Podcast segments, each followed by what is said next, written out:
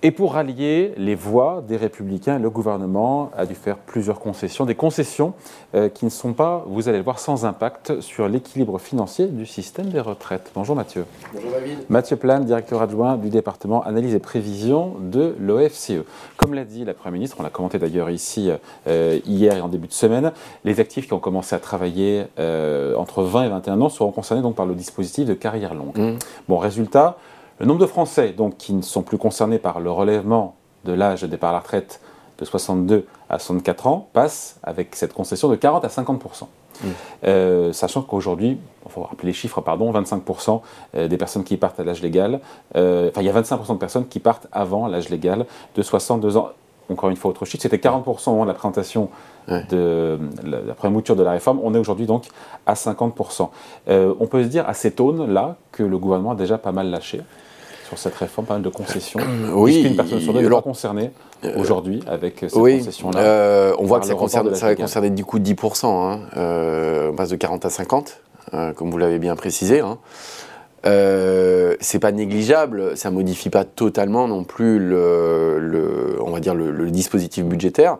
Effectivement, il y a des concessions, ces concessions qui sont qui ont plutôt une vocation sociale justement qui vise à, amortir un peu les effets durs de la réforme, hein, notamment pour ceux qui ont commencé à travailler tôt, euh, effectivement, font euh, que les équilibres budgétaires seront peut-être plus difficiles à trouver.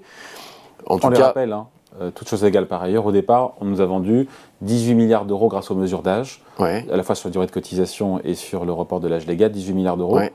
d'économie à 2030 avec 6 milliards réinvestis dans les différentes mesures d'accompagnement. Oui, c'est ça. C'est-à-dire que si on prend le scénario euh, central du corps, qui est plutôt assez favorable hein, quand même, hein, qui est, parce qu'on parle assez peu de ces projections macro, mais qui sont assez importantes et qui sont sous-jacentes, parce qu'on parle beaucoup de centaines de millions en fait, hein, mais on peut être sur des dizaines de milliards si la, trajectoire macroéconomique est, est, différente, repose sur deux choses, c'est en gros un scénario de productivité de 1% d'ici à 2030.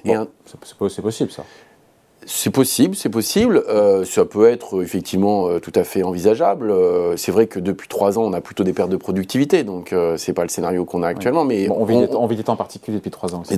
Oui, mais du coup, d'ici dix ans, c'est compliqué de savoir où on sera. Mais ok, prenons les 1%. Et l'autre point, à mon avis, qui peut faire peut-être plus de discussion, c'est le taux de chômage à 4,5 quand même. Hein. C'est-à-dire que les, les hypothèses du Conseil d'orientation des retraites sur lesquelles se base le gouvernement, c'est un scénario de productivité à 1% et un taux de chômage à 4,5. Aujourd'hui, on est à un peu plus de 7, hein, donc ça veut dire...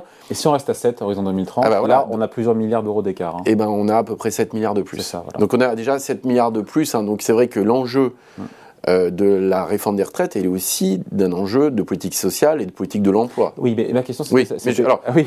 j'ai tapé en touche, mais je vais essayer de répondre euh, du coup à, la question. C'est-à-dire que du coup, il y a eu des concessions euh, qui ont été faites. Hein. donc on, voit que les 18 milliards sont supérieurs aujourd'hui effectivement aux 13,5 qui sont demandés parmi ces hypothèses. Et le gouvernement, en fait, a fait des concessions un peu plus fortes que ce qui était initialement prévu, ce qui fait que effectivement les 13 milliards et demi, euh, le compte n'est pas totalement. il manque euh, euh, quelques centaines de millions. Alors il y a toute la question aussi sur le minimum contributif. Hein. Est-ce qu'il s'applique seulement aux nouveaux entrants? Ah pour les pardon, sur les, les, 85% du SMIC. Ah hein. oui, voilà. Les, non, mais ça, c'est important. Euh, si bien compris, ça sera pour tout le monde. Oui, alors, sauf qu'il paraît que, y compris pour les versés, c'est pas si facile. C'est-à-dire qu'il faut recalculer les, trajectoires de carrière de l'ensemble des retraités. Euh, et or, les durées de cotisation n'étaient pas les mêmes, donc c'est pas si simple en fait. Mais donc, effectivement, il y a déjà un milliard de plus qui pourrait être potentiellement là-dessus. Et puis, il y a euh, ce qui a été accordé, notamment pour, on va dire, en tout cas, des dispositifs de carrière longue, y compris pour les les, plus, les, euh, euh, les, personnes aujourd'hui. aujourd'hui, c'est un tiers, encore une fois, mm. du gain de la réforme qui a été dépensé, réinvesti dans ces mesures d'accompagnement, carrière longue, mm. pension minimum. Euh, est-ce que l'équilibre est menacé ou pas, encore une fois, en 2030, avec tout ce qui a été, toutes ces concessions qui ont été faites? Au-delà, au-delà du. Alors, je vais vous répondre. Oui, il est menacé. Et il est menacé à partir du moment euh, où, euh, effectivement, si vous êtes juste sur un rapport comptable, à partir du moment où vous allez lâcher des concessions, effectivement, il, va manquer euh, quelques centaines de milliards, voire quelques milliards. la question, elle est est-ce qu'il y aura des compensations à ça hein? Est-ce qu'il y aura d'autres mesures qui viseront à financer le manque à gagner? Premièrement, hein, ou est-ce que le gouvernement va accepter de dire bon, d'ici à 2030, il peut se passer beaucoup de choses et on n'est peut-être pas dans cette épaisseur du trait. Donc, la question, c'est plutôt, est-ce qu'il va aller un cran plus loin hein, pour moi? C'est parce que c'est des concessions. Qu'est-ce qu'il faudra lâcher encore, c'est ça? Bah, alors, voilà, il y a quand même le débat qui est, assez fort, notamment chez les LR, hein, qui est de dire, en fait, peut-être que le vrai débat, c'est durée de cotisation minimum de 43 ans ou âge légal de 64 ans pour tout le monde. C'est-à-dire que c'est un, seuil minimum. C'est-à-dire que, y compris des gens euh, qui ne sont pas dans les carrières longues mais qui ont 43 ans pourraient liquider. Mais on voit que le gain financier, aujourd'hui, il est assez peu lié à la hausse de durée de cotisation, c'est-à-dire que quand vous regardez les 18 milliards dont vous parlez, en réalité, la réforme Touraine à 2030, l'accélération du calendrier, c'est 5 milliards. Hmm. Donc les gains aujourd'hui, se font beaucoup sur le report de l'âge légal. Donc 62-64. Mais sauf que socialement, c'est assez injuste, comme ça a été décrit. Hein. C'est-à-dire que ceux qui vont être les, mis le plus à contribution, c'est plutôt ceux qui ont commencé à travailler relativement jeunes, mais qui ne sont pas dans des carrières longues. Et donc il y a un espèce d'équilibre budgétaire entre des mesures sociales et euh, l'équilibre du financement des retraites. Donc il y a cet arbitrage qu'on va avoir, à mon avis, pendant encore quelques semaines. Hein. Bon, donc l'équation se complique, il faudra trouver donc de nouvelles sources de financement. Euh, pour s'assurer de, cet équilibre. C'est pour ça qu'on a vu fleurir cette euh, taxation des ruptures conventionnelles pour l'entreprise. Bon, on est sur 200 millions d'euros de ce, que ça pour, euh, ça peut rapporter, mais on voit bien que l'idée, c'est aussi, au-delà d'avoir un, système, mettre fin à un système discutable de pré-retraite anticipée au, sur le, dos de Pôle emploi. Pardon pour le, je le résume un peu, un peu grossièrement, mais, c'est un peu ça Tout à fait. Non, mais le risque, effectivement, c'est qu'on a un effet de vase communicant, euh, vous l'avez bien rappelé, c'est-à-dire que si les, entreprises ne maintiennent pas les seniors en emploi plus durablement et que ces personnes passent euh, au chômage, hein, et donc euh, le chômage des seniors est supérieur au chômage moyen, hein. il va jusqu'à maintenant, alors ça a été réformé, c'était trois ans, maintenant c'est plutôt deux ans et demi, mais du coup, ce que vous économisez sur la retraite, vous les perdez sur l'assurance chômage. Et en plus, il y a autre chose, hein, il y a aussi les questions sur la dépense de santé, parce qu'il se trouve que les seniors, en moyenne, ont des, interruptions d'arrêt maladie, en tout cas des arrêts maladie qui sont supérieurs. Donc il y a aussi une bascule sur les dépenses de santé. Donc l'économie nette n'est pas euh, aussi euh, C'est ce que m'expliquait euh, Sandrine Rousseau qu'on a eu lundi, qui ah. m'expliquait que... Bah, d'accord, je parle comme Sandrine Rousseau. Non, mais qui expliquait que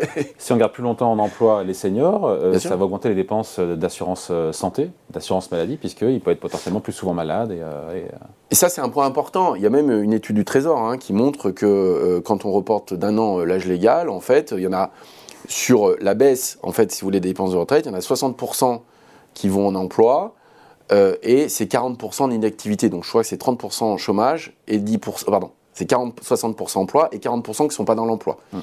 Donc tout le monde ne va pas dans l'emploi en fait, c'est ça qui est, important. Et dans les 40%, de mémoire, c'est 30% chômage et 10% inactivité. Donc si vous voulez, et plus euh, l'exigence est forte, plus le risque de basculement est fort. Et donc c'est vrai qu'il euh, il faut coupler cette politique-là d'une politique euh, assez importante de maintien des seniors en emploi. Mais on voit que c'est compliqué hein, euh, pour les boîtes, parce que ça veut dire qu'il faut que ces personnes-là se forment, il faut aussi que les boîtes les gardent, et que ce ne soit pas au détriment aussi des autres catégories d'âge.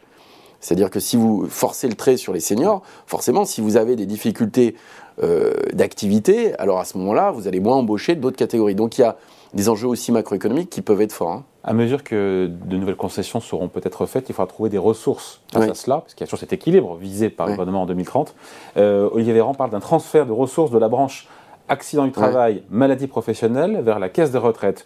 Pardon, c'est de la plomberie budgétaire, ça. Oui. Hein c'est pas, c'est pas des ressources nouvelles, ça. Hein non, c'est juste euh, des effets de. de, oui, c'est de la mécanique budgétaire. Euh, comme ce qui a été fait aussi déjà sur une partie, je crois qu'il y a une petite hausse de 0,1 point des cotisations euh, retraite et une baisse de 0,1 non c'est une baisse oui c'est ça et une baisse de 0,1 point accident du travail maladie professionnelle mais si vous prenez même la question plus globale si aujourd'hui, si aujourd'hui pas aujourd'hui, mais si demain, dans le scénario du Conseil d'orientation de retraite et donc du gouvernement, on est à un taux de chômage de 4,5%, on aura des excédents dans le chômage qui vont être colossaux. On n'en parle pas, mais on aura certainement plus de 10 milliards d'euros d'excédents. C'est-à-dire qu'aujourd'hui, on a déjà des excédents dans l'assurance chômage avec un taux de chômage à 7,3. Donc si on vient à 4, euh, euh, à 4%, on aura une baisse extrêmement significative du nombre de chômeurs avec des recettes supplémentaires. Et donc on aura des excédents. Donc la question pourrait se poser aussi de savoir est-ce qu'on ne pourrait pas recycler une partie des excédents mmh. de l'assurance chômage pour financer une partie Ça sous-entend qu'on soit 4,5 oui, de taux de chômage. On le souhaite évidemment en 2030. ça sous-entend, mais c'est la, on va dire, c'est le scénario de base du gouvernement. Donc je trouve qu'on discute assez peu des enjeux macroéconomiques mm. autour euh, de ce débat budgétaire parce que ça, ça repose sur cette question du marché du travail qui est importante. C'est la baisse du taux de chômage. Ça veut dire une baisse du chômage de l'ensemble de la population avec plus d'actifs. Hein. C'est-à-dire comment on fait pour baisser le chômage des jeunes en faisant en sorte d'incorporer plus d'actifs seniors en emploi. Si je résume, et on se quitte là-dessus, Mathieu, sur ce qu'on s'est dit, euh, des concessions, elles ont été faites, je n'ai pas donné le chiffre, c'est 600 millions d'euros, euh, la facture pour l'élargissement du dispositif carrière longue à ceux qui ont commencé à travailler entre 20 et 21 ans.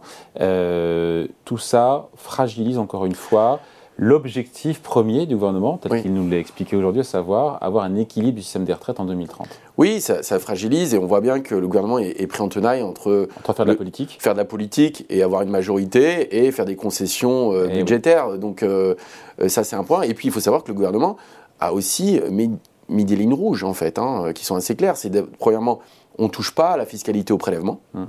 Parce qu'on pourrait imaginer une petite baisse des taux de cotisation. Il faut savoir que 0,1 Pardon, vous avez raison. Qu'est-ce qui arrive à l'OFCE Qu'est-ce qui arrive là Pourtant, c'est naturel. C'est les hein. éléments de langage. Euh, donc, une, une, hausse de taux de cotisation de 0,1 point, et à l'inverse, une baisse de 0,1 point. Donc, une hausse de taux de cotisation, c'est à peu près entre 8 et 900 millions. Ouais. Donc, ouais, que ça pourrait. Mais c'est une ligne rouge, ça, pour le gouvernement. c'est une ligne rouge. Et l'autre ligne rouge, c'est de ne pas toucher au niveau des pensions des retraités, à leur indexation. Oui.